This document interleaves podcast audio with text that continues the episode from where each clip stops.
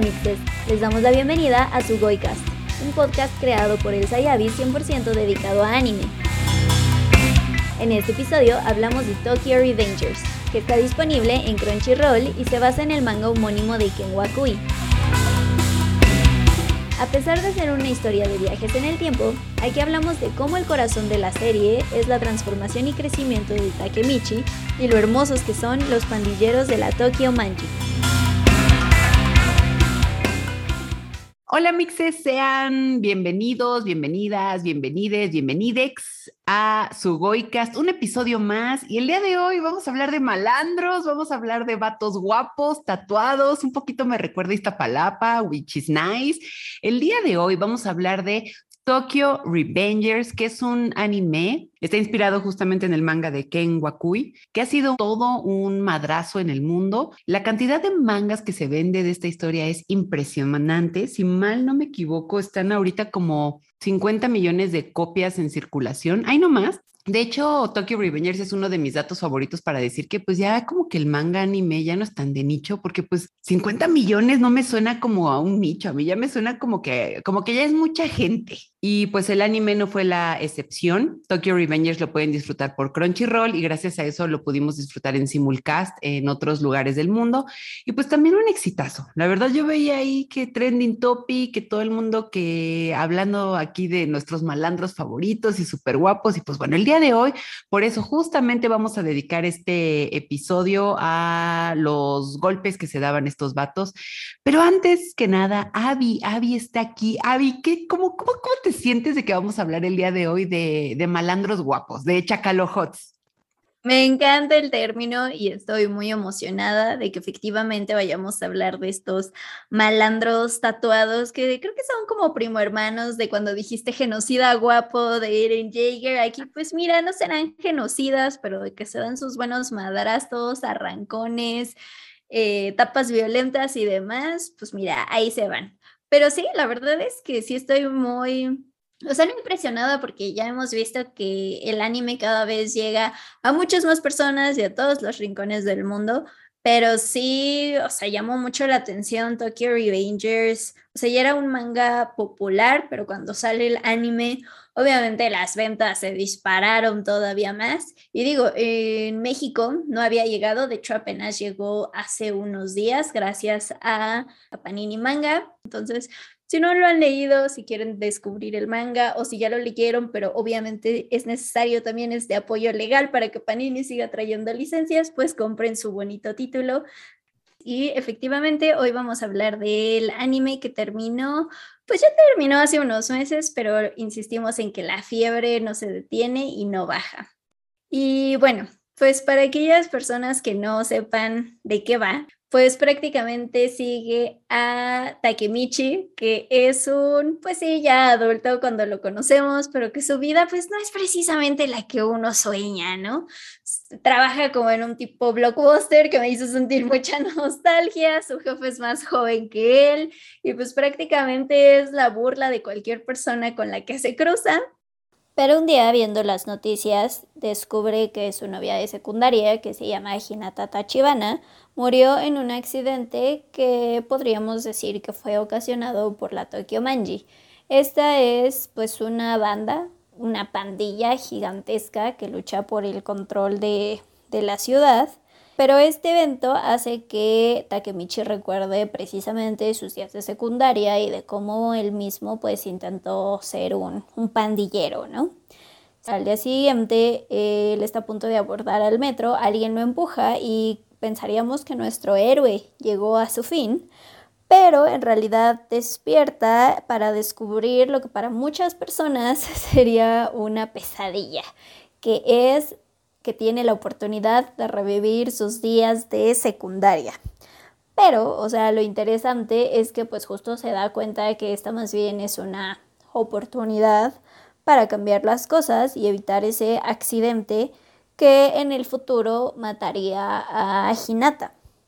también vamos viendo que no solo se trata de salvar a Hinata, sino también a varios de sus amigos que dejó en el pasado, pero que eran muy importantes en sus días de secundaria y que pues también la vida los trató muy mal. Hay un punto en donde incluso vemos como uno de ellos prácticamente se suicida ante sus ojos, y es muy traumático, pero es la lucha prácticamente de Takemichi por hacer que todas las personas que amaba y que le importaban en sus días de secundaria pues logren ser, pues en primer estar vivos y ser felices y plenos en su presente. Yo creo que siempre que hablamos de viajes en el tiempo, puede ser muy confuso el cómo cada historia te plantea el cómo funcionan los viajes, ¿no? Pero creo que aquí es como muy fácil, muy dinámico. Digo, sé que también es muy absurdo el pensar que solo al, uy, sí, dame cinco, casi, casi con el hermanito de su novia y ya viaja en el tiempo. Digo, aquí las cuestiones científicas, físicas no nos importan, pero todo funciona muy bien. Y pues creo que eso se agradece, ¿no? Porque a veces siento que en estas historias estamos o podríamos clavarnos más en cómo funciona toda esta mezcla de viajes en el tiempo que en las acciones que van sucediendo, ¿no? Sí, además, bueno, he visto ahí como un pequeño debate, como de no, pero algún día van a explicar lo de los viajes en el tiempo.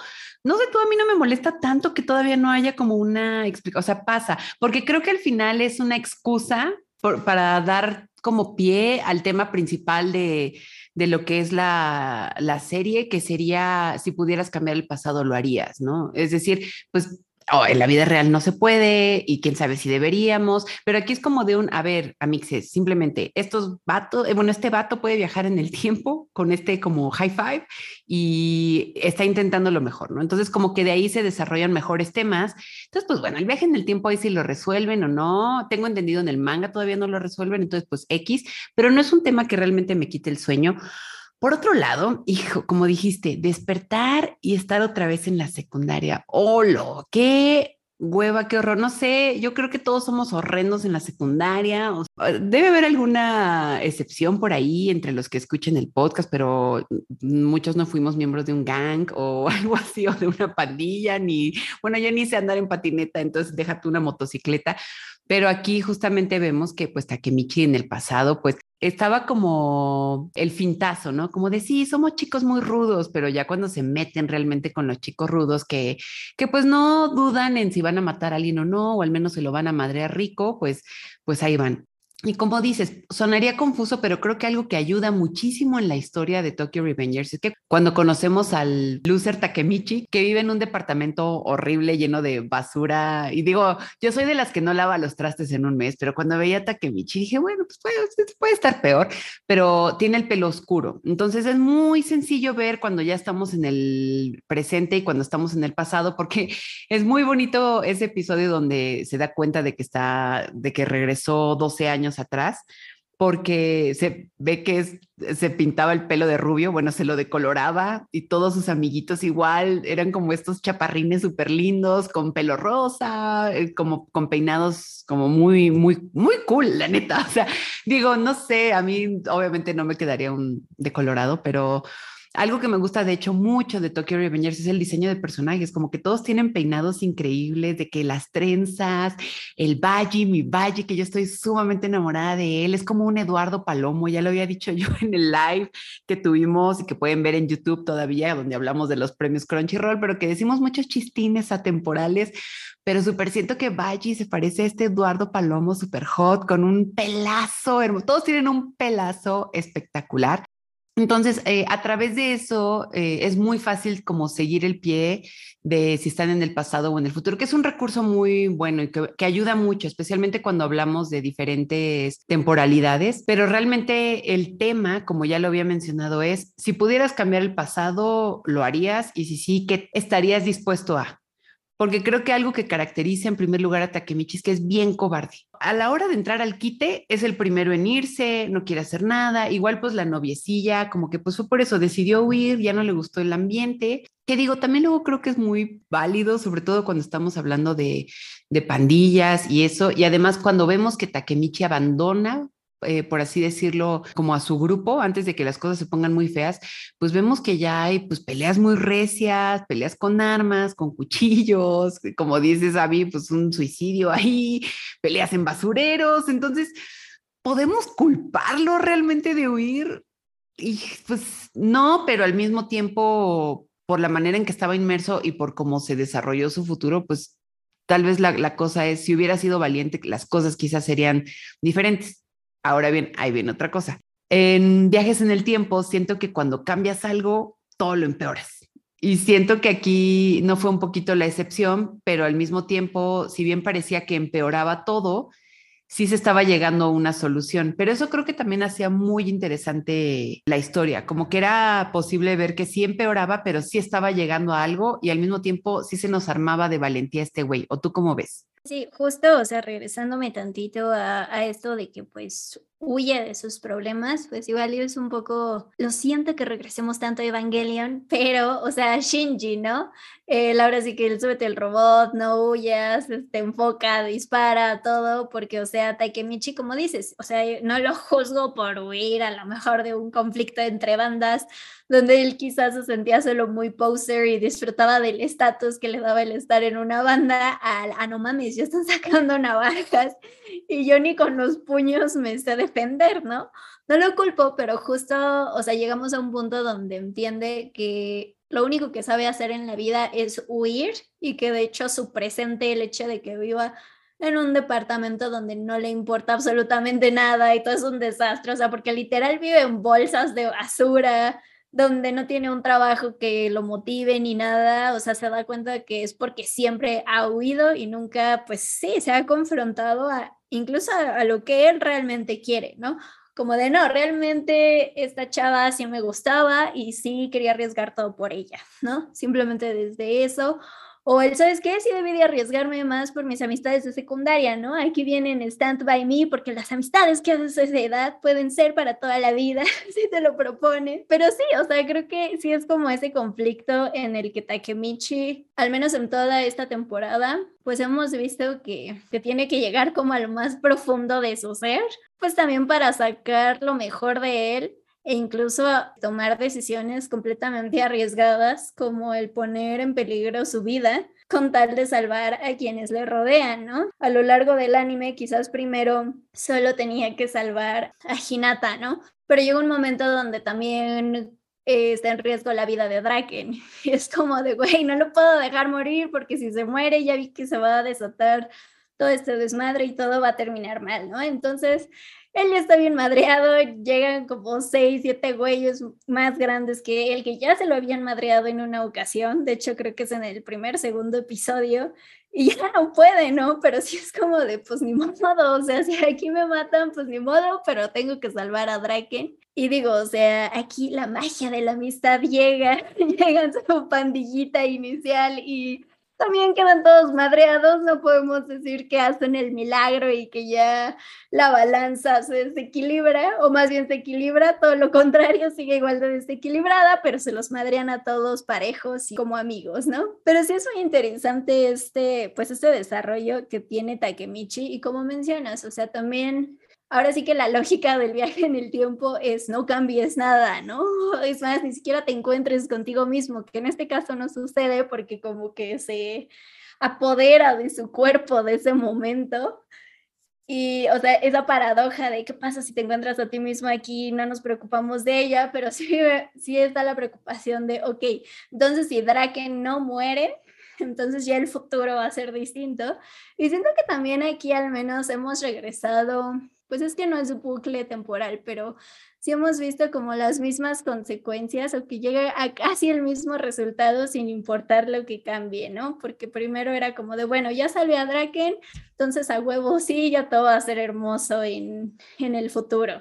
Entonces llega, su novia así está viva y todo, pero oh, surprise, bitch, creías que ya ibas a ser feliz y todo, pues no, toma, y ahora es peor porque la veo morir frente a sus ojos. Y es como de, o sea, a mí me queda esa sensación hasta ese momento y también en el final de esta primera temporada, que pues hasta ahorita no importa todos los cambios que ha hecho, el resultado sigue siendo pues fatal para él, ¿no? O sea, y digo, seguimos sin, sin entender, yo no he leído el manga, pero seguimos sin entender quién o qué es lo que lo odia tanto o por qué quieren verlo sufrir de esta manera en, en el presente, pero sí, sí me parece fascinante hasta este momento.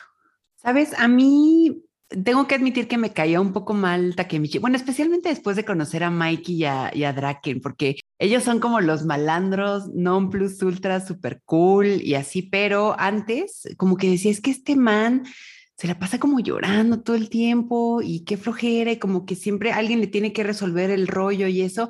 Luego eh, me di cuenta que es de esos personajes que de hecho amo con locura, que es de los que nos demuestran que se puede llegar lejos como medio reflexionando y viendo y planeando qué vas a hacer. Es un poco parecido al fenómeno Attack on Titan, porque me acuerdo que en los primeros episodios Armin yo decía, no, este vato me lo van a matar, o sea, ayer, o sea, ya el bocadillo de titán servido en plato de plata y todo esto, pero pues ahora lo vemos, ¿no? Que está ahorita rompiéndola durísimo en Attack on Titan y ya es de los más queridos y personajazazazo, pero justo es ese fenómeno de no solamente por decirlo eh, en palabras como muy, digamos, sencillas, no solo es la fuerza bruta lo que te puede librar de una situación peligrosa, sino también saber planear, ser estratega y todo eso.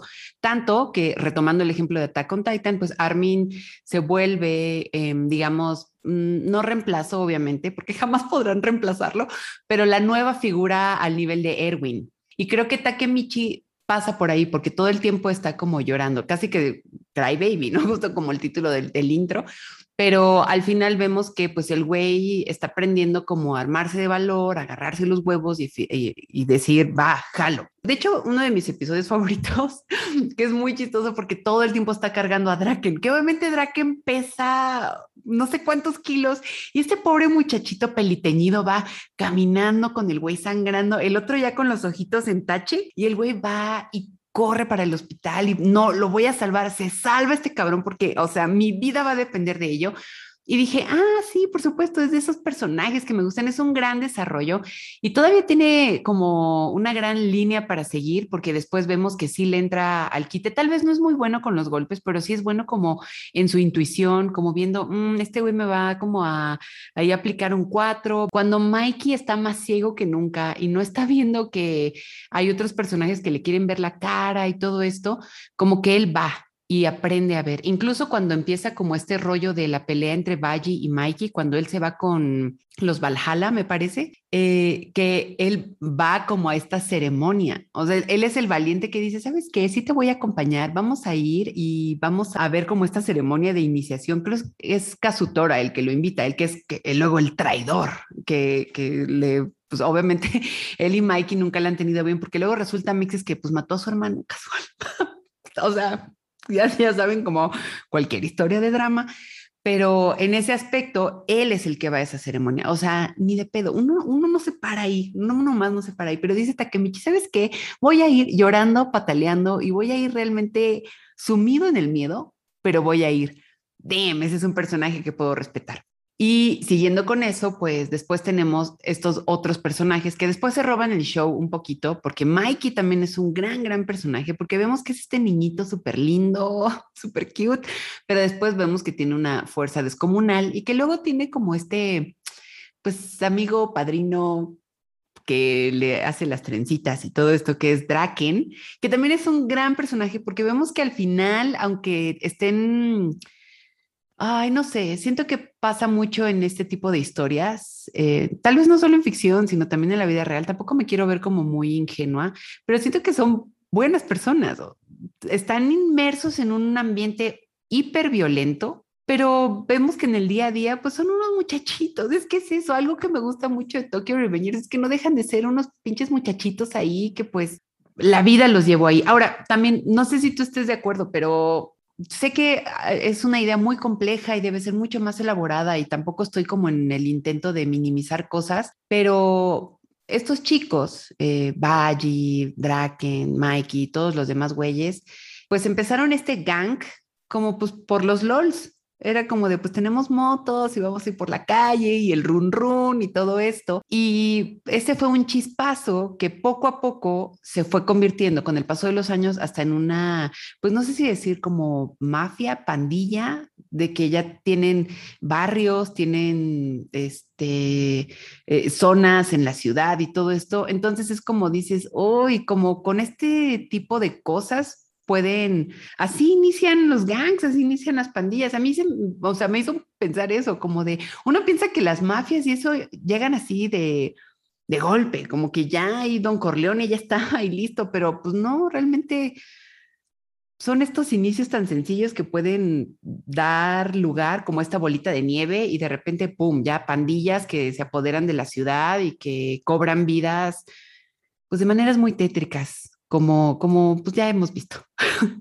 Sí, sí, sí, o sea, la verdad es que creo que desde el primer episodio que mencionan este accidente donde muere su novia y que fue responsabilidad de la Tokyo Manji, dices, ay cabrón, pues o sea, esta sí es una banda de aquellas de que lucha por el control de ciertos barrios de la ciudad o si no es que de la ciudad completa. Y cuando viaja al pasado y pues vemos que en realidad todos esos integrantes son chavos de secundaria a preparatoria, sí, dices, o sea, como una ola de adolescentes, ahora sí que de squinkles imberbes, son los que van a controlar Tokio en el futuro. ¿De qué estás hablando? Pero sí, o sea, sí, sí es como muy curioso el cómo inicia esta, esta pandilla y es, o sea, eso es algo que sí disfruté mucho de ver, ¿no? O sea, porque cuando Takemichi viaja al pasado, o sea, pues Mikey y la toman en realidad ya está medio establecida, o sea, ya, ya es reconocida, ya tienen cierto estatus y todo. Y pues todo el mundo respeta a Mikey, ¿no? Que como dices, a mí también dije, este, este chaparrín adorable que pide el menú infantil en los restaurantes es el líder, what the fuck, es el mundo al revés o qué, pero bueno. Y con chanclitas. ah, sí, sí, sí, sí, Por ahí se los vamos a, a, repostear, pero una vez Elsa hizo un hermoso hilo de héroes en chanclitas y por supuesto que está Mikey ahí. Pero, o sea, sí es sorprendente o más bien fue satisfactorio el ver también, pues, cómo se conocen, pues, no solo Mikey y Drake, ¿no? Que ahí también está Baji, Kazutora, Pa, que en algún momento ahí también tiene sus momentos muy oscuros.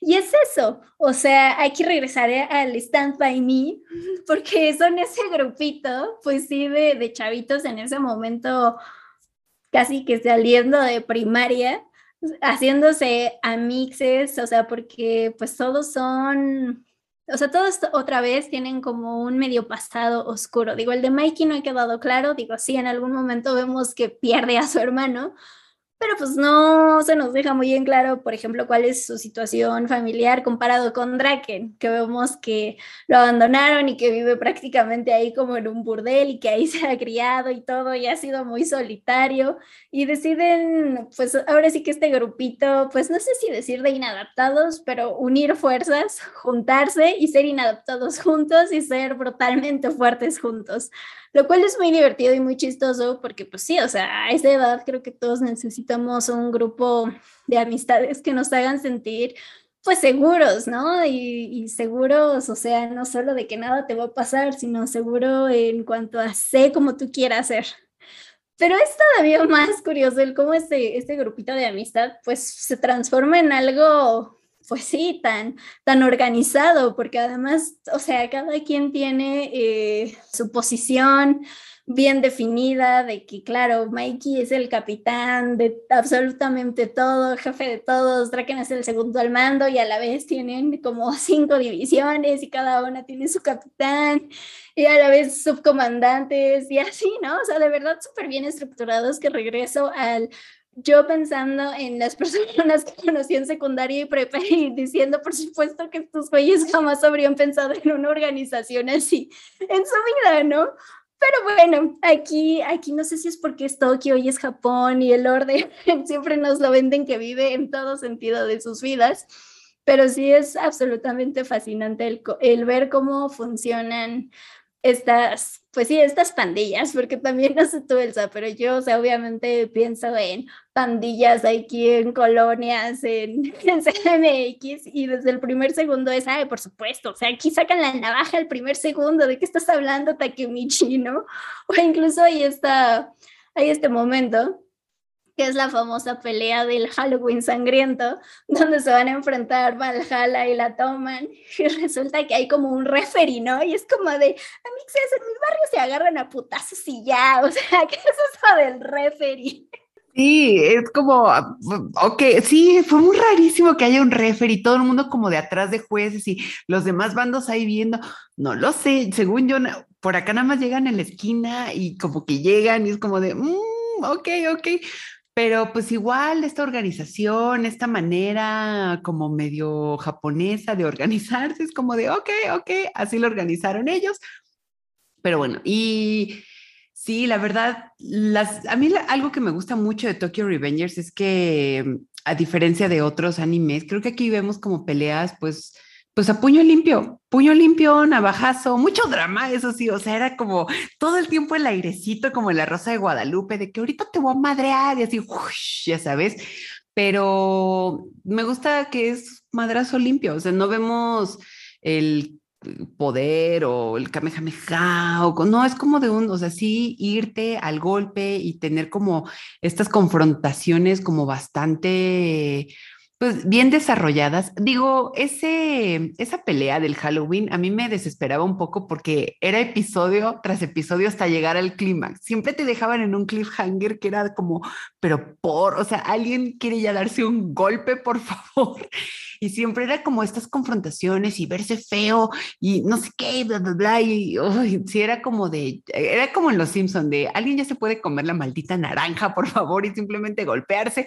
Y cuando llega el momento de los golpes, pues sí es un momento como muy, pues esto, ¿no? Pues sí, una pelea, una madriza, ahí con los coches abandonados y todo este dramón que ocurre. Y aparte, luego tenemos unos flashbacks para ver cómo se forma la, la Tokyo Manji y pues vemos el dramón que fue también, bueno, vemos que también es una historia llena de, es que no sé si decir traiciones, pero sí sería como un, el gran y horrible se me hizo fácil, ¿no? Porque, vamos, los amiguitos querían mucho a Mikey, pensaron que le querían dar una motocicleta, pero obviamente no tienen ni un duro para comprarse, déjate una moto, una patineta, un microornito, o sea, no tienen dinero para nada y pues se les hace fácil meterse a robar sin saber que la tienda de motocicletas era del hermano de Mikey y pues, ay no, qué horrible episodio. Kazutora y Baji están como ahí viendo cómo robar eso y Kazutora da un golpe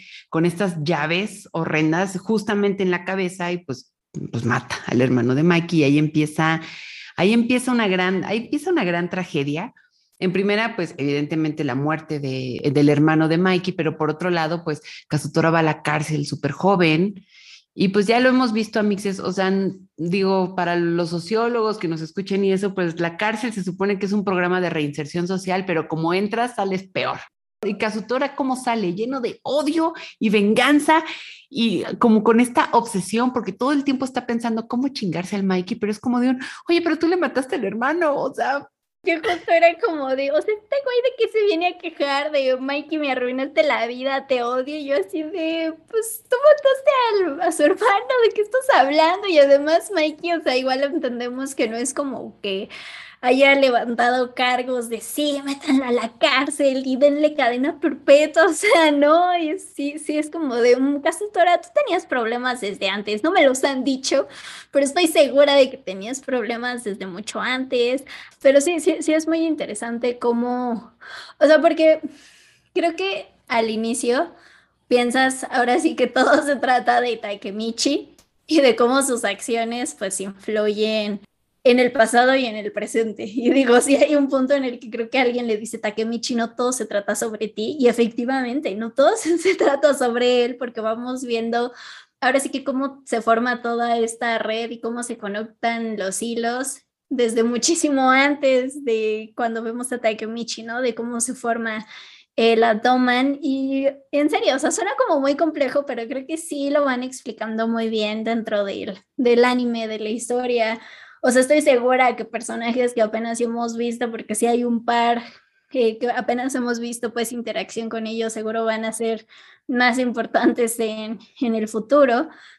Pero, ¿sabes? O sea, no sé, al mismo tiempo eh, me dejó, o sea, el final de esta primera temporada me dejó preocupada, con esa sensación de, de estar preocupada, no porque le vaya a pasar a Takemichi, sino de hacia dónde está yendo la historia. Insisto, yo no lo he leído el manga, pero sé que ya van como cuatro arcos adelante. Creo que el actual se supone que ya es el final, pero eso me da la sensación de, pues, o sea, otra vez vamos a ver a Takemichi, que, o sea, lo que hace en el pasado, pues está llegando quizás al mismo resultado o a resultados peores, y va a tener otra vez que regresar, y, y no sé, me preocupa sentirme cansada en algún punto. Digo, hasta ahorita, pues sí, ya vimos, pues ahora sí que varias misiones, por así decirlo, ¿no? Que tenía que hacer, como salvar a Draken, que no muera siendo acuchillado, él quiere convertirse en el líder de la Toman, que digo, esto le va a tomar tiempo, considerando cómo es, como ya dijiste, no es bueno para los putazos, sí hablando y conectando con la gente, y que de hecho eso ya le está dando frutos, o sea, ya hasta lo nombraron capitán de una división, pero igual, ¿no? O sea, salvar a Baji y todo este tipo como de mini tareas, eh, misiones que tiene que completar para salvar su presente, por así decirlo. Y sí me preocupa que en algún momento me pueda llegar a sentir cansada de pues no saber pues muchas cosas, ¿no? O sea, a lo mejor ahorita no le di muy mucha importancia o no le, si no le estaba dando mucha importancia al quién lo empujó, bueno, no, sí vimos quién lo empujó en el metro, ¿no? Pero o sea, qué poder cósmico lo está haciendo viajar al pasado, quién está intentando dañarlo tanto en su presente o cuál es la obsesión por matar a todos los que están relacionados con Takemichi y me preocupa el si algún día en el manga se, se devela eso, no se resuelve, si se va a sentir repetitivo, eso me preocupa en el futuro, te de ser honesta. Y la verdad es que yo, yo, yo me esperé que el manga llegara a, a, México, entonces ya estoy apenas en el, en el tomo uno, entonces tampoco estoy como tan sumergida en cómo sigue la historia. Sin embargo, sí he visto en, YouTube y en TikTok, sigo a muchos expertos en el manga. Y sí, fíjate que esa es una gran preocupación porque los que ya van al día en, en esta historia dicen, hoy sentimos ese horrible fenómeno de él estás alargando la historia, el necear. Yo, amigo, soy muy experta en necear en la fiesta, en seguirla y etcétera, pero si algo no me gusta es cuando un autor o algún creador o lo que sea está alargando una historia y eso probablemente viene como de algún editor o pues también el fenómeno, si una historia es muy exitosa, se alarga y se alarga y se alarga. Entonces, como que ahí viene un gran rollo. Y te digo que he visto a muchos em, creadores de contenido hablar de que, híjole, ya están sacando ahí como que medio cosas. No sé, no sé, todavía no llego a eso, todavía no, no lo hemos visto en el anime, pero sí es palpable esa preocupación desde esta temporada, porque es como de un, ya podríamos como ver qué más o cómo podrías dilucidar esto. Eh, quién sabe, ya tendremos ahí que esperar para, digo, la segunda temporada creo que va a ser eh, un arco de también una como pelea muy, muy esperada. Tal vez no veamos todavía el final de lo que va del manga. Fíjate que también me, eso lo podría yo poner en cosas que medio no me gustaron. Y sabes qué otra cosa también, perdonen que saque siempre la agenda. Y creo que eh, voy a enfatizar esto, no es obligación que un autor lo haga, no es obligación. O sea, a ver, lo voy a decir una tercera vez, no es obligación, pero la falta de personajes femeninos buenos mmm, me pone como de un, porque sabes que los que tenemos, que son prácticamente la hermana o prima, creo que es la hermana de, de Mikey, que es como la, la medio noviecilla del Draken, y, y Hinata, pues es la figura de la doncella in distress, y es como hay que salvarla, y cuando tienen oportunidad de desarrollar sus personajes, como que hace falta eh, presencia, hace falta, porque también hay que ver que son viejas que están metidas en el mundo de los gangs. Y as far as I know, digo, no lo sé, no lo sé, pero si también eres una morra en los gangs, también tienes que tener como este ímpetu, esta fuerza, porque también sabes en qué te estás metiendo. O sea, si vas a andar con un malandro, sabes en qué te estás metiendo, hija.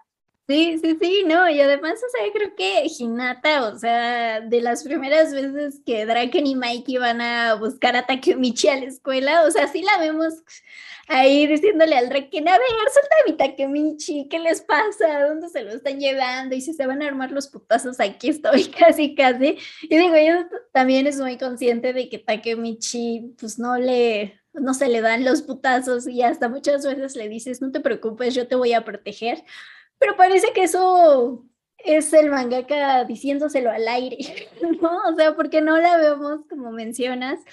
O sea, realmente con más dinamismo, con más energía, más involucrada en la historia, solo me la siguen dejando hasta este punto como el motor de Takemichi, ¿no? Como ella es la motivación de que Takemichi se sacrifique tantas veces, esté a punto de morir para salvarla en su, en su presente. Y también me desespera que, ¿por qué no chingados le dice que viaja en el tiempo y que podría morir en el futuro? O sea, ya vimos que muchas acciones no es como que, ay, va, va a explotar el mundo, ¿no? Va a haber esta gran paradoja y todo se va a destruir porque pues digo, o sea, su hermanito en el pasado obviamente no le dice tu hermano va a morir, sabe los cinco, pero en el presente, futuro, pues lo sabe y hasta por eso se hizo policía, ¿no? O sea, sí entendemos que en algún punto como que el hermanito entiende que va a salvar a su a su hermana y por eso se hace policía, por eso se hace detective y en mi mente es, pues también ya díganle a esta chava que la quieren salvar, ella se ve que tiene una, ahora sí que una fierecilla por dentro y que la puedes sacar en cualquier momento.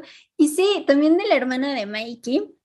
Digo que primero nos la presentan como la novia de Draken, pero ya cuando te enteras que además es la hermana de este brother, pues dices, güey, o sea, entonces también debe de ser acá súper badass, ¿no? O sea, no puede ser que solo me la estén dejando también como otra doncella que tanto Draken y Mikey deban proteger, porque eso también me daría un chingo de coraje que en algún momento por querer llegarle a cualquiera de estos dos vatos, alguien se vaya contra ella, ¿no? Y es como de, ay, otra chava que hay que salvar. Porque sí, o sea, desafortunadamente son, pues sí, prácticamente las únicas dos presencias femeninas que tenemos. Y sí, entiendo que la Tokyo Manji es una pandilla de vatos para vatos, pero pues aún así, o sea, que no hay, que no hay mujeres en toda esta ciudad que no se relacionan con otras mujeres. No, y te digo, si eres una mujer que se, que, que se relaciona con alguien de una pandilla o algo así, pues tienes que ser pues una vieja de, de, verdad de sangre fría, porque sabes lo que vas a ver. Es como toda esta secuencia que ocurre como en este festival de verano, donde van con las yucatas y con los kimonos, y estas viejas con las bolsitas, y luego medio se van ahí como que no tanto a besuquear un árbol, porque luego el güey tiene que ir a salvar a Draken y todo esto pero ella es como de, ¿dónde está todo el mundo? Y corriendo, y no, no, no, mi amix, estás, estás con un vato que está en una pandilla, tienes que ponerte más viva. Eh, carguen al Draken o algo, pero o, agárrense o algo así, ¿no?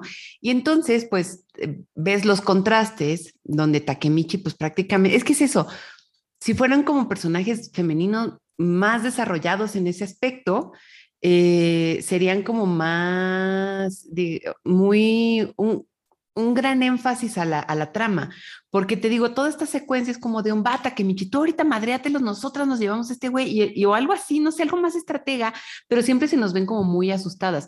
Y ya vimos que eh, eso aporta, no, digo, no es agenda, y si no, no se quiere como añadir eso, no es necesario, pues, pero creo que eso sí hubiera añadido muchísimo a la historia, porque es como de un todos los personajes tienen que estar al tiro. Nos están diciendo que eh, al ser parte de una pandilla tienes que ser leal, tienes que agarrarte a los golpes, tienes que ser, pues sí, un poco violento, tienes que estar como en este grado de locura como para ir y lanzarte y vamos a agarrarnos a los golpes, etcétera, ¿no? O sea, como que es un ambiente muy volátil que te exige muchísima adrenalina y entonces yo vería que las personas con las que se relacionan de manera colateral que no están en la Tokyo Manji, pues son igual, o sea, igual de volátiles, igual de tal y aguerridas. Y digo, al final vemos también que pues no necesariamente están inmiscuidas en eso, ¿no? Porque incluso, fíjate qué cosa tan rara, ya me acordé, luego hay una parte donde Takemichi regresa al pasado y está como que medio acostado, no, bueno, están a dos del, sí, de, de, acá sí, del fajoneo. ¿no? Como la novia de Draken, sí. Ajá. Y Yo también dije, Sí, es como en Gran Tefauto, donde regresas con un personaje y está haciendo algo totalmente fuera de sí, y lo vemos aquí y están como en ropa interior, hay como que medio en el faje y bla, bla, bla, y es como de un, um, ok, Sí, ok, perfecto. Sí, y luego sí. ya vemos esta otra, otra historia donde es que quería ponerlo celoso y es como de querías ponerlo celoso con Takemichi. Bueno, pues, ok. Buena suerte con eso, amiga. Sí, no, no sé si Draken funcione, pero como quieras. Pero vamos, el punto es, lo repito, no es necesario, pero creo que si hubiera añadido algo muy bueno al mood de la historia. Y pues los buenos personajes femeninos, pues aportan muchísimo. Es como en Full Metal Alchemist, hay personajes femeninos muy, muy buenos. No se ve como una agenda. Aquí siento que el mood hubiera sido muy bueno tener eso, no solamente la doncella en problemas, la del collarcito, la que luego, aparte, ¿no? cada vez que Takemichi regresa al presente y la matan y la matan y es como de un bueno, ya, Por favor, o sea, déjenmela, ya, ya no necesito que me le enseñes una vez más muriendo. Y además cada vez siento que es peor, ¿no? O sea, solo la hemos visto un par de veces, pero cada vez peor. Y yo a la próxima vez que, o sea, ya, ya no sé qué esperar con la pobrecilla. Pero sí, o sea, a mí también me quedó esa sensación de, creo que pudieron aprovecharlas, explotarlas más en ese sentido y más en este contexto, porque sí, o sea, las dos están perfectamente conscientes de a qué banda pertenecen, digo, la que anda con Draken, pues sabe perfectamente que es ahora sí que comandante y subcomandante prácticamente son súper cercanos a ella y para que me la pongan ahí, no sé qué hacer, voy a llorar. Totalmente, ahí es como de, hoy mi hermana, no, pues que te vaya, o sea, si esa mentalidad, no, pues hasta el Takemichi, hasta el Takemichi ya dejó de llorar, ya está ahí entrándole a los golpes. Bueno, bueno, ¿qué, qué te debe decir? que, o sea, yo, yo, pensé que ya, hasta la pelea del Halloween sangriento, que como dices, dura como 60 capítulos, de los 24 que tiene. no, dura, dura como, es que sí dura como 4 o 5 capítulos de esa pelea, pero yo dije, bueno, ya ha llegado a este punto, o sea, Takemichi ya tiene más decisión, ya se mete más a las cosas y me sentía muy frustrada que en su mente era como de, ok, no tiene que morir Baji, ya lo tiene abrazado, pero siente un empujoncito de Kazutora y es como de, ah, no, pues quién sabe qué fue, ¿no? Pero sí, Baji, tú corre, tú corre en ese montón de basura y cuando empieza a sangrar es, ¡Oh! no mames, no puede ser, lo acuchillaron, ¿en qué momento? ¿En qué momento lo permití? Y yo así de, ¿de quieres ver la cara de estúpida Takemichi? O sea, ¿de verdad? ¿De verdad te estás preguntando en qué momento lo acuchillaron? Igual e-, ese momento, porque, o sea, otro detonante para el futuro es que Mikey matara a Kazutora, ¿no? Y ve que se lo está puteando ahí, 60 madrazos, porque de verdad, y nadie hace nada, ni él, ¿no? O sea, yo, Takemichi, ¿dónde están tus discursos emotivos de por favor ya para, este, que no es que es tu amigo, que no es que Bachi, no sé, este, va a morir por nada si lo matas o lo que sea. Y yo, o sea, este imbécil, o sea, de nada servirá el camino al que ha llegado hasta ahora, porque si se pasa, yo creo que fácil más un medio capítulo, si no es que hasta un capítulo completo, viendo cómo Mikey se madrea a Kazutora y yo así de, no, pues gracias, o sea, podrías hacer algo al respecto, pero no. No, y aparte suena golpe duro, o sea, como un costal ahí, pegando un costal de carne, pero nada dice, ya soy mayor de edad, que el, alguien llámele a la policía, por favor. Todo el, era todos los chavitos así como de, mm, está pasando algo como muy feo. Y creo que muchos, ah, como audiencia, que ya estamos como en la buena edad, era como de, alguien llame al 911 o llámele a, a alguien, o sea alguien haga algo, el de los helados, nadie está viendo.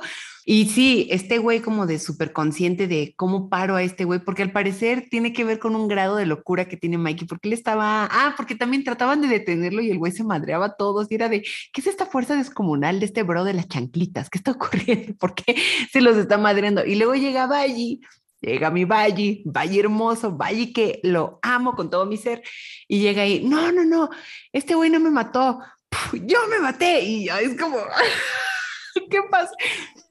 Sí, o sea, ya, ya, lo has dicho, mira, simplemente desde presentar a Bachi como Eduardo Palomo, ya nos quedó claro que esto podría ser una producción de Televisa con el aire de la Rosa de Guadalupe en las batallas, con batallas que duran seis capítulos, sí, es como de, o sea, se van a agarrar a madrazos, pero no se van a agarrar a madrazos, pero todos nos vamos a quedar quietos viendo como Mikey se madrea a Kazutora hasta que lo mate, y, e insisto, o sea, el Takemichi era como de, Takemichi, tu única misión era no te Navaji, no dejes que Mikey mate a Kazutora.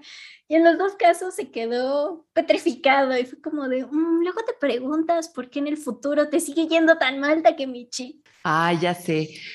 Pero pues, mira, de esos detalles, creo que esos fueron los únicos que yo diría, mm, un gran pero. De ahí en fuera, te digo, me gustó mucho que es una historia que sí refleja como estas cosas de ser leal, confiar en tu intuición también.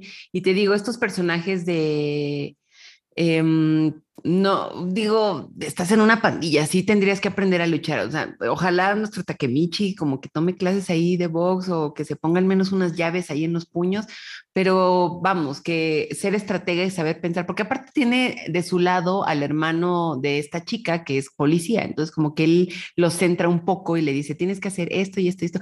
Digo, yo creo que todo el mundo, hubo una una risa universal cuando Takemichi dice, tengo que ser capitán en la Tokyo Manji. Creo que todos nos reímos, todos, o sea, incluidos Draken y Mikey y yo creo que hasta el autor del manga, o sea, era como de... y aparte, a ver, viaja al pasado y entonces van a anunciar quién va a ser como el nuevo capitán, que obviamente iba a ser este Teta Kisaki y el Takemichi. ¿Me van a anunciar a mí? Sí, yo dije, a mi hijo, mi hijo, mi hijo, hasta tu mamá, si es que la tienes en este pasado, se está burlando de carcajadas de tus pensamientos. Todos nos reímos, hubo una risa universal, un gasp de que, o sea, nota que Michi, obviamente no te van a anunciar a ti de qué me estás hablando. O sea, eh, eh, eh, lo, lo, prepararon muy bien porque vemos que él está con Mikey en estos como baños termales y se la están pasando súper bien. Y es como de, vamos a dar un anuncio muy especial. Y el Takemichi, ay, ya seré capitán. Ay, hijo. Ay, sí, no. sí, pobrecito, pobrecito. Digo, al final de esta primera temporada sí logra un puesto. Puestazo. Pero, pero sí, en ese momento nos cagamos de risa. Y hablando de momentos random, yo no sigo sin superar que Mitsuya, que es otro de los fundadores de la Doman, sea presidente del club de costura de su escuela. ¡Qué ternura! ¡Qué hermoso! No, lo amo. Es que te digo, todos son bien, o sea, sí, ya sé que son miembros de una pandilla, ya sé que se meten ahí a los golpes y todo esto, pero sí son buenos muchachitos, o sea, el Mikey pidiendo el menú infantil, Draken ahí ayudando ahí con la limpieza de que ahí en el, en el burdel este. Y, en algún momento, o sea, creo que es Draken el que lo dice de, o sea, sí somos una pandilla, sí nos damos de putazos, y lo que sea, pero hay una situación muy fuerte donde atacan a un miembro de la pandilla junto a su novia y a su novia también le hacen mil y un cosas y Draken sí dice, o sea, sí de entender como de, güey, o sea, nosotros nos metemos con miembros de otras pandillas, pero no con sus familiares, no con sus parejas, o sea, no con sus amistades que nada tienen que ver con las pandillas, y no vamos a ir matando inocentes, ¿no? O sea, incluso ellos, o sea, el matar a alguien más de otra pandilla, pues ya es así una medida extrema de que casi, casi es por proteger su vida propia, ¿no? E insisto, o sea, sí sabemos que quizás esta imagen de malandros pandilleros es como de, no, no les importa nada ni nadie y van a matar a quien se les cruza en el camino, pero al menos se nos explica, insisto, que los fundadores de la toman, pues sí, es como de, no somos extremistas, solo nos metemos con quienes son de otras pandillas y además que se metan con nosotros, ¿no? O sea, no es que andemos buscando con quién armar el, el pleito. Y eh, hablando justo de prejuicios, vamos a hablar del tema de la censura. Tema obligatorio, que te voy a ser honesta, sí era muy decepcionante. Era de que, güey, ya, güey. Ah, esto, esto, esta sección de este episodio va dedicado a todos los que preguntan, pero ¿para qué se sigue estudiando historia, profe? no sé, dímelo, dímelo tú, que no puedo disfrutar un anime en paz sin que tú pienses. Ay, no. Sí, sí, sí, sí, ya sé, ya sé. Pero, o sea, para, para quienes están enterados, que en realidad fue, fue viral en el momento, en ese capítulo, fue de los primeros capítulos, recuerdo, porque solo era una escena donde se apreciaba el uniforme completo de la toma, pero se veía un halo de luz en medio, que quién sabe de dónde salía, porque no había nada que lo irradiara. La Virgen de Guadalupe, ahí. Eh, otra vez, mm, otra vez. Televisa. Muy bien, muy bien, me, me gusta esta relación. Rangers Televisa. Y se tapaba, ¿no? Y obviamente quienes somos ajenos al manga decíamos, pues qué carajos, ¿no? Insisto, este halo de luz. Además, yo ni siquiera en ese momento estaba viendo el anime, lo voy a confesar, y aún así me enteré de todo el chisme. Y pues es que resulta que en su uniforme, pues sí tienen esta suástica, pero no es la suástica nazi, pues, ¿no? Sí, es el manji budista, de hecho. Y de hecho es muy, muy, muy, o sea, es que chistoso no es la palabra, pero es como de un ¿qué pedo? Pues a, eso va mi comentario, que este símbolo budista significa esperanza, fortuna, como cosas bien bonitas, ¿no? Y entonces la gente empezó, ah, son nazis. Y es como de, ah, ¿cómo? así, tosido. Todo lo contrario. Mm, así como de la tosecita incómoda en medio de la ópera, ya sabes, de, ¿cómo? ¿Me disculpan? Entonces, a Mixes, pues ahí fue una gran, un gran tema porque evidentemente en, en Occidente sí se tuvo que aplicar la, la, censura. Estos halos de luces, me acuerdo que en otro episodio llegaban en las motos, en sus uniformes, que aparte, tema aparte, todo el diseño de vestuario es espectacular. Dios me los bendiga por los pantalones anchos. Avi, yo ya no puedo volver a ver un pantalón entubado. Yo desde que ya vi Jujutsu Kaisen y desde que vi Tokyo Revengers, los pantalones cholos ya son lo mío, ya no hay de otra manera. Y aquí, pues tenemos este uniforme que como ya lo, dijo Avi, eh, el club de costura hizo muy bien como estos simbolitos y todo eso. Y pues ahí está ese manji, ¿no? Y pues la gente aquí como que dijeron, no, mejor sí hay que censurarlo y no sé qué, porque evidentemente van a pensar que, que la historia va por otro rumbo y aparte estamos hablando de pandillas. Y pues ya vimos que pues usar este símbolo eh, que se usó durante la Segunda Guerra Mundial, adoptados por eh, los nazis, por el Ay, es muy feo decirlo, pero les iba a salir más barato censurarlo que tener que estar dando como esta explicación. Pero pues al final es como, no, ya siento que deberíamos tener visto que este símbolo es el, eh, e, esto, ¿no? El, el prestado. Bueno, este símbolo es budista. Y si se van a ir con algo de este podcast, aquí les va la lección cuando el símbolo forma una S, una doble S, como en la Segunda Guerra Mundial, ahí estamos hablando del el símbolo nazi, ¿no? La suástica. S, acuérdense, S, S. Cuando está formando una Z de zapato, es el símbolo budista, porque Amixes, ¿quién, es, ¿quién de ustedes? Cuando vayan a Japón, porque seguramente van a ir a Japón, decrétenlo, mándenlo al universo, en los mapas van a ver un chingo de esos simbolitos y no significa que son como búnkers nazis o, o, exacto, hasta mi gato está de acuerdo en eso, o sea, tienen que ver que son, eh, pues, templos, van a ir a templos. Entonces, si se van a ir de, con algo, en este episodio es eso. Y pues el hecho de que se piense que en Occidente luego, luego va, el tren del pensamiento va a ir totalmente dirigido a, ay, estos amixes son nazis, pandillas nazis, híjole, sí es como de un, uy, ahora tenemos que verlo censurado. Afortunadamente, el manga no llegó censurado.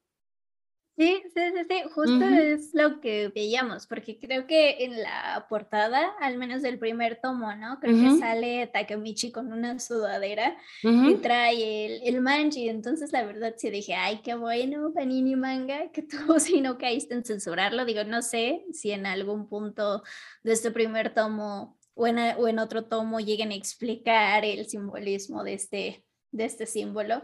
Pero sí, qué triste que, pues que tengamos que sufrir esta especie de, de censura, porque además, o sea, regresando a, lo que decías que simboliza este, este manji, que es más como esperanzador, pues regreso todavía más a lo que los, a lo que los fundadores de la Tokyo Manji pues desean con esta pandilla, que es como de ver, no somos una pandilla de asesinos, o sea, si queremos como un equilibrio, obviamente si queremos adueñarnos de otras áreas, pero no vamos a ir matando a toda aquella persona que se nos atraviese. Pero también es muy interesante ver que un símbolo puede cambiar por completo cuando ocurre un fenómeno como lo es una guerra mundial, porque efectivamente ese símbolo, pues Hitler lo toma de esta, del budismo Y es como de un damn, de verdad aquí, igual a mixes, cuando alguien, si uno de ustedes preguntó, pero maestro, ¿para qué estudiamos filosofía? porque podemos ver este tipo de fenómenos, cómo es que un tren del pensamiento, eso estudia la filosofía mixes, cómo un tren del pensamiento va de A a B. O sea, sé que la definición es como el estudio de las cosas a la luz de la razón, pero a mí me gusta más decir cómo chingados llegamos a esta idea, eso estudia la filosofía, ya que es como de un, ¿cómo es posible que un símbolo budista terminó siendo ahora uno de los símbolos pues más tabú o sea, siento que hoy en día, digo, aparte la situación política que estamos viviendo en la actualidad, ¿no? Pero como un símbolo llega como a transformarse de esa manera, te digo, puede ser un poquito como de un, uy, o lobo, qué mal, pero sigue siendo muy interesante que no, no se le va a quitar. E, ese símbolo ya, ya, de verdad ya quedó ahí marcado y ahora es de verdad sorprendente que ni siquiera en un anime la gente vea, o sea, se relaciona inmediatamente, ¿no? Es una cosa muy, ah, muchas vertientes, pero pues sí, amigos, ahí tenemos un poquito de, censura en, esta historia, pero pues ojalá se lleven ese aprendizaje de, de su Aquí ya saben, su telesecundaria de Sí, sí, sí, aquí ya de sociología, filosofía, historia, mira ya, de todo, todo, todo un poco. Y em, creo que de algo que no hemos hablado es de la animación. O sea, yo creo que en general sí está, o sea, muy bien hecha. Obviamente no es algo sorprendente que me explote la cabeza como Demon Slayer, o sea, la, la verdad, pero creo que sí, el estilo, o sea, se adecua perfecto a lo que vemos en el anime, porque, o sea, sí tiene mucha acción. Quizás sí hay batallas que podrían ser o momentos más detallados, o sea, no sé, sobre todo igual y la sangre, quizás porque aquí sí se maneja mucho la violencia, pero también pienso en que tiene muchos momentos de comedia, gracias a Takemichi siendo un llorón. Y me encanta que exactamente te puedes reír y ver, o sea, perdón, pero sí nos reímos de la desgracia de Takemichi que pone su cara llorona llena de lagrimones y cómo se le deforma, porque es la realidad, o sea, muchas veces el anime nos hace pensar que cuando uno llora se ve hermoso y la realidad es otra, nos vemos como Takemichi cuando está llorando, o sea, que se nos deforma la cara y de verdad se nos hacen los ojos chiquitos e hinchados, así, así, entonces creo, creo que funciona bastante bien la animación, insisto, no es sorprendente, pero para lo que queremos ver funciona muy bien. Sí, y que tengo entendido que el estudio es Liden Films, que también hicieron Berserk, eh, primera y segunda temporada, que digo, Berserk, que como sabemos está inspirado en el manga de Kentaro Miura, que pues, damn, amigos, el manga no lo he leído, pero he visto muchos paneles, porque luego cuando estoy viendo sketches o bocetos, como que siempre la gente es como de Berserk.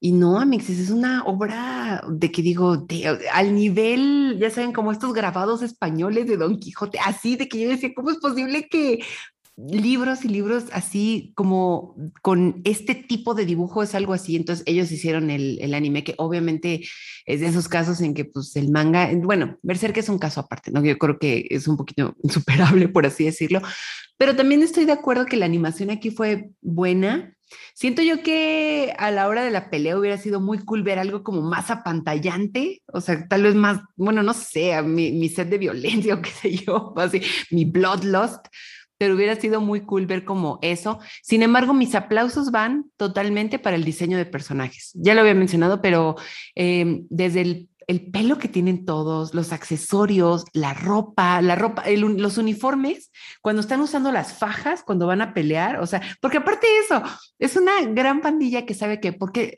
hay un, momento en que Draken se está enfrentando a alguien y le dice, ¿por qué traes las fajas? Sé que las fajas se usan cuando va a pasar un desmadre horrendo, ¿por qué las traes puestas? O sea, como que se saben sus códigos de vestimenta, los tienen muy, muy al tanto.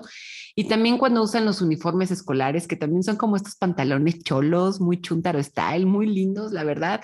Cuando están en la feria esta de verano y todo eso, o sea, la verdad, el diseño de los personajes, eh, todo lo que implica accesorios, pelo, eh, los ojos, de verdad, ahí se van mis aplausos. Creo que en esta ocasión es de esas veces en que aplaudo más el diseño de los personajes que la animación en sí, pero yo quedé muy enamorada de, de todos, o sea, los cortes, eh, los como difuminados, mi Valle, que otra vez voy a decir que lo amo, pero ese pelazo, ¿cuándo lo hemos visto? ¿Cuándo? Nunca mixes. O también hay un güey no recuerdo bien su nombre, pero tiene como dos trenzas que se ve espectacular. Hay otro que tiene como el pelo azul cielo.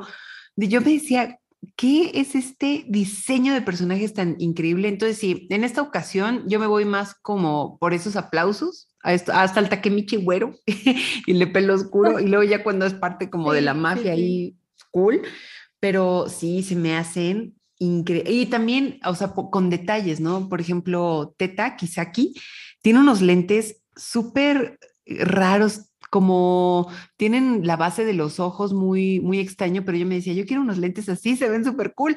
De verdad creo que marcó un poquito tendencia eh, en ese aspecto. Que, es muy refrescante ver, sobre todo en personajes masculinos. Nuevamente sacándome agenda, pero para que vean que no solo hablando de personajes femeninos, pero es muy cool ver personajes masculinos con accesorios tan bien vestidos, usando un uniforme tan estilizado, color en el pelo, se ven vivos, son muy, sí, como colorful. Son personajes de verdad llenos de vida y ahí se llevan mis aplausos. Coincide contigo porque aunque podríamos pensar que al pertenecer a una banda y que utilizan como los mismos uniformes, pues todos se verían iguales, la verdad es que sí resaltan unos más que otros. Digo, o sea, la, la, vestimenta de Mikey y de Draken pues sí es un poco más distinta a los demás. Digo, sigue siendo blanco y negro la base, pues, pero sí es un poco distinta, pero justo incluso si ves solo a Draken de la cara, pues, o sea, su rapado de los lados, su trenza y su enorme tatuaje en la cabeza,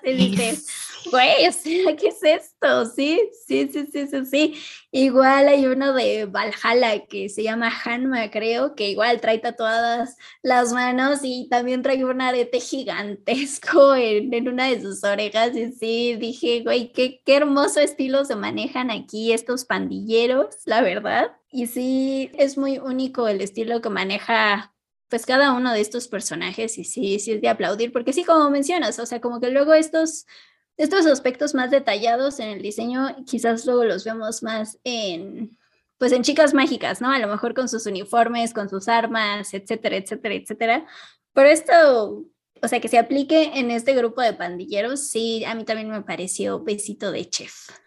Ay, mil veces. Ay, me encanta el diseño de... Siento que reluce, siempre a veces creo que la gente dice, bueno, es que en un anime, ¿cómo logras tanta variedad de personajes? Pero es como, pues, como hay personas en el mundo y de donde tomes eh, inspiración, y creo que Tokyo Revengers lo hace muy bien, porque incluso personajes que luego ni vemos o que ni conocemos o ni se dan sus nombres son súper cool. Los referís, ¿de qué estamos hablando?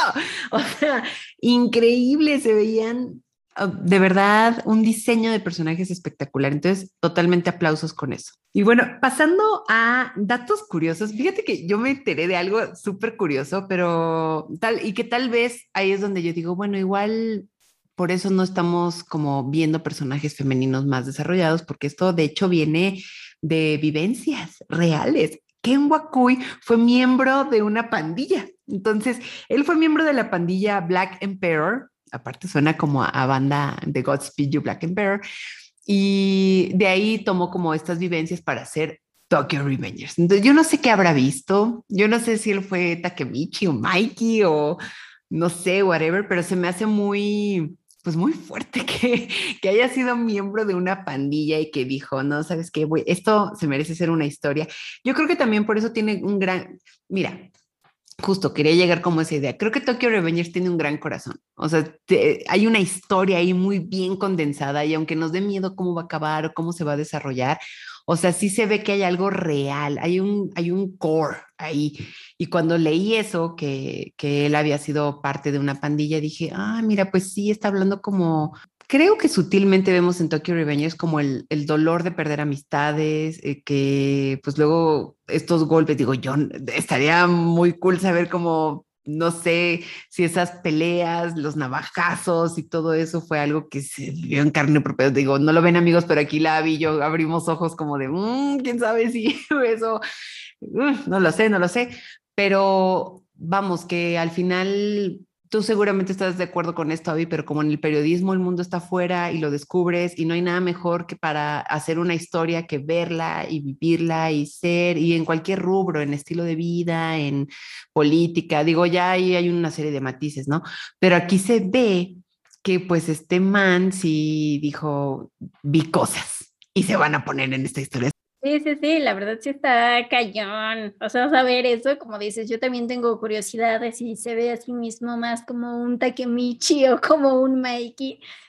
Pero igual siguiendo con los datos curiosos, em, bueno, existe una película live action que no, no la he visto, pero salió en julio del año pasado, me parece. Digo, no sé tampoco hasta qué punto abarque, de, de, la historia, pero digo, no sé, yo me imaginaría que igual la, la, idea sería sacar una serie de películas, porque insistimos, o sea, el manga se sigue publicando, creo que ya está en su arco final, pero se sigue publicando al final de cuentas. E igual, apenas se anunció un, pues sí, un manga parodia que se llama Toda Revengers, que entiendo que el contexto es más bien universitario, pero igual, o sea, un güey de repente descubre que puede viajar al pasado, a, creo que cuando inició la universidad y ahí también tiene que intentar algo con su interés amoroso de ese momento, que, que, sí, o sea, insisto, o sea, Tokyo Revengers ya tiene comedia, pero sí estaría muy cagado leer esta parodia y ver hacia dónde llevan el mundo de las pandillas a nivel universitario, no sé.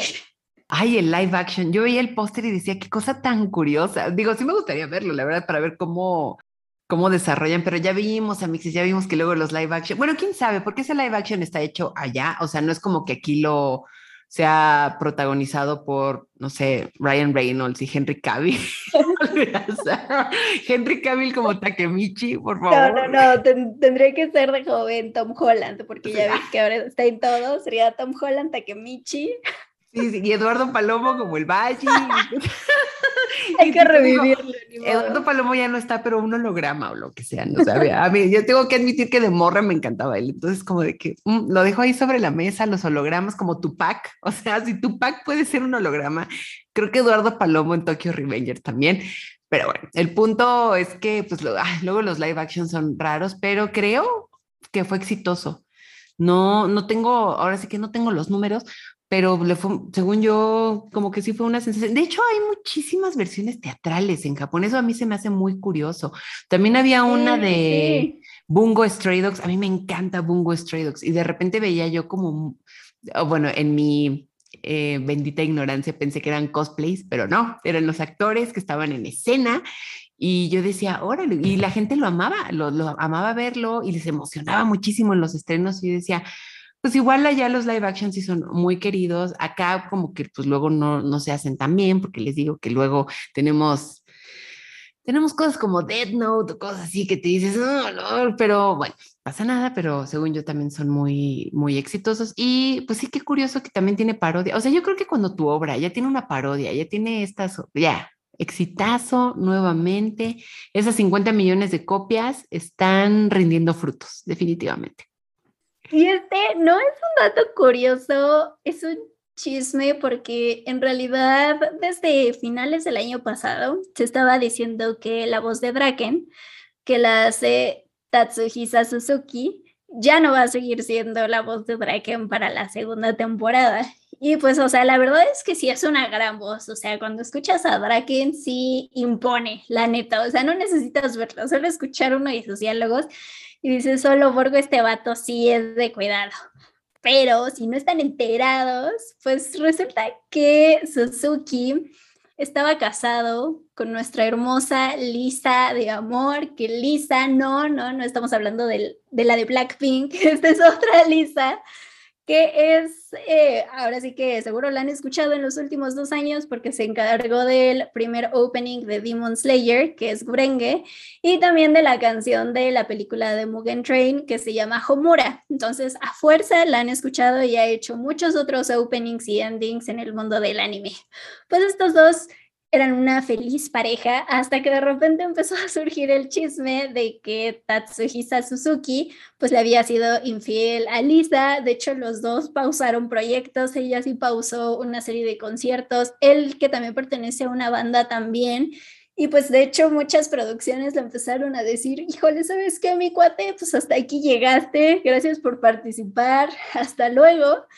Y una de esas, pues, es Tokyo Revengers. Creo que la única, el único anime que lo va a seguir teniendo es Free, que ahorita no recuerdo el nombre de su personaje, pero él va a seguir haciendo la voz, pero en todos los demás proyectos que estaba involucrado sí le dijeron, mm, pues muchas gracias por tu chistosada, tu escándalo, pero ahí nos vemos. Todavía, según yo, no han anunciado quién va a ser la nueva voz de Bracken, pero pues bueno, ya estaremos viendo a quién eligen.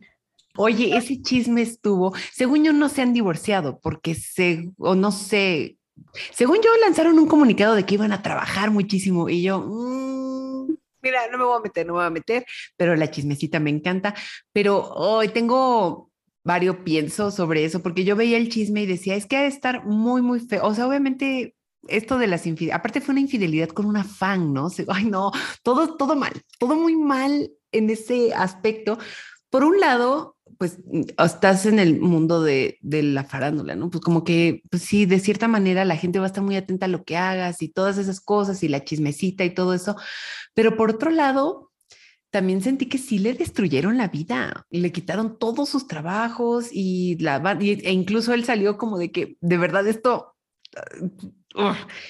y no sé, amixes, no somos realmente quienes como para andar juzgando lo que pasa en la vida de una pareja. Ellos sabrán qué hacer y todo esto, pero híjole, también tengo, y creo, no me acuerdo en qué episodio ya lo habíamos comentado esto, pero creo que en Japón esto de las infidelidades y las revistas de chisme sí es un big deal. Aquí en México, creo que los martes de telenovelas y todo eso es como de, bueno, pues ya llegó la chismecito. Sí, ya estamos tan acostumbrados al chisme, a que diario pasa algo, que ya siento que es como de ah, un chisme más y ya, ¿no? Sí, yo creo que el que más nos sorprende es como de tal tiene nexos con el narco. Ah, mira, qué mal. Y luego en mi calendario ya cosas, o sea, de no, verdad. No, no, no, el chisme que obvio nos movió fue el de Belinda y Nodal, o sea, sí movió mundos, universos, hilos en Twitter, todo. El anillo, ese anillo, y luego las canciones que sacaron, no, no, y luego el tatuaje de Nodal, amigos, ay, no, nunca se tatúen, ah, miren, si se van a llevar algo. Si se van a este tatuar, tatúense algo como Draken,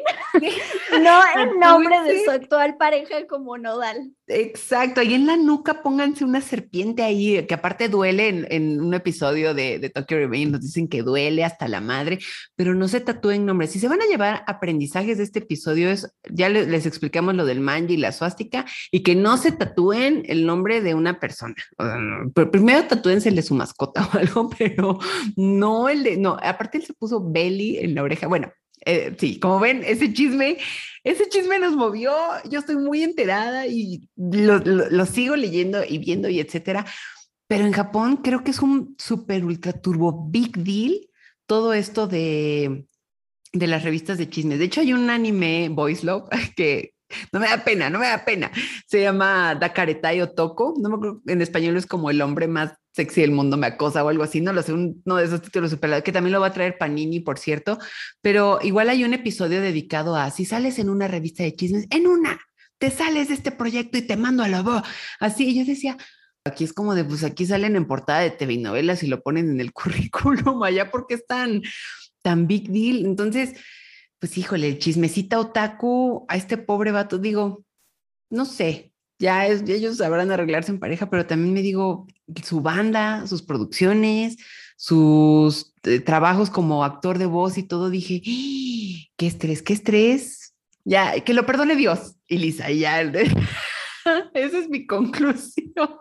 Y bueno, después de esta chisma donde hasta pudimos hablar un poquito de Belinda y Nodal, que qué emoción, no saben que, que, que, esa chisma, pero en conclusión, yo a mí me gusta mucho Tokyo Revengers, como ya les había mencionado, me gusta esto que no mete que los superpoderes, que el Kamehameha, que lo único realmente mágico, ahora sí que nuestros Magic Boys, entre comillas, es lo del viaje en el tiempo, pero creo que es el viaje en el tiempo solamente es el puente para la verdadera pregunta que es si pudieras cambiar el pasado, ¿lo harías? Y si sí, ¿cómo, ¿cómo lo resolverías para que fuera mejor? Yo honestamente, a Mixis, yo ya no cambiaría nada. O sea, si regresara en secundaria, creo que me dedicaría a llorar. Y pues de ahí en fuera ya, ¿para qué? Para que aparte, pues no tiene ningún sentido. Bye. Entonces, Tokyo Revengers me hace pensar en eso, se me hace muy cool. Y tú, Abby, ¿qué piensas de Tokyo Revengers? En primera pregunta y en segunda, ¿cambiarías algo de tu pasado, Abby? La verdad es que no, yo tampoco cambiaría nada de mi pasado y además viendo que mi chica que cambia algo hace un desmadre peor, dices, la neta, ¿para qué? ¿Para qué, Amixes? Ahora sí que ya tomaste las decisiones que debías de tomar, es mejor arrepentirte de algo que hiciste de un qué habría pasado, ¿sí? Entonces, bueno, ahí se los dejamos, ustedes también cuéntenos si cambiarían algo o no. Y de Tokyo Revengers, la verdad es que sí, como lo mencionaste, o sea, sí tienen como mucho corazón. Quizás Takemichi al, al principio, pues sí es difícil de conectar porque otra vez no es como este héroe que se nos presenta desde el primer segundo poderoso y que puede con todo. Aquí al contrario, tiene muchísimos obstáculos, empezando por su autoconfianza, la verdad. Pero sí, o sea, sí te vas enamorando de él, eh, de sus acciones, de su forma de ser, incluso sí entiendes quizás por qué a Mikey le llama la atención, ¿no? Porque alguien tan cool como Mikey puede acercarse a alguien como Takemichi, que sí es, es fascinante. Eh, insistimos, o sea, tiene drama, tiene acción, tiene esbozos de comedia, sí, tendrá sus fallas, como ya, ya lo comentamos, o cosas que quizás sentimos que que pudieron haberse mejorado, pero sí vale completamente la pena. Ya veremos, insistimos en qué nos depara el futuro en el anime. Ya, puede, ya podemos ir leyendo el manga y ver qué, pasa en la historia gracias a Panini. Pero, insisto, si todavía no se lo han dado o si quieren darle una segunda vuelta en lo que se avecina la segunda temporada, que pues todavía se ve medio lejana, pero llegará algún día y tendremos fe, pues aviéntenselo otra vez. Y pues bueno, mixes, muchas gracias por acompañarnos en otro episodio de su podcast. Recuerden que pueden escribirnos, mandarnos sus comentarios en todas nuestras redes sociales. Estamos en Facebook, Twitter, Instagram, TikTok. También no olviden poner en su buscador de preferencia suboycast.com para descubrir magia y diversión. Y no, estamos hablando de Disney, estamos hablando justo de su y de contenido otaku pero adelante, búsquenos. También pueden leer recomendaciones, sugerencias en Time Out México, también escuchar algunas recomendaciones en los miércoles de cine de Spoiler Time. Y pues también ustedes, no olviden recomendarnos más cosas, sugerirnos qué deberíamos de estar viendo en esta temporada de anime. Ahí aceptamos todas sus sugerencias. Muchas gracias y nos escuchamos en el siguiente episodio.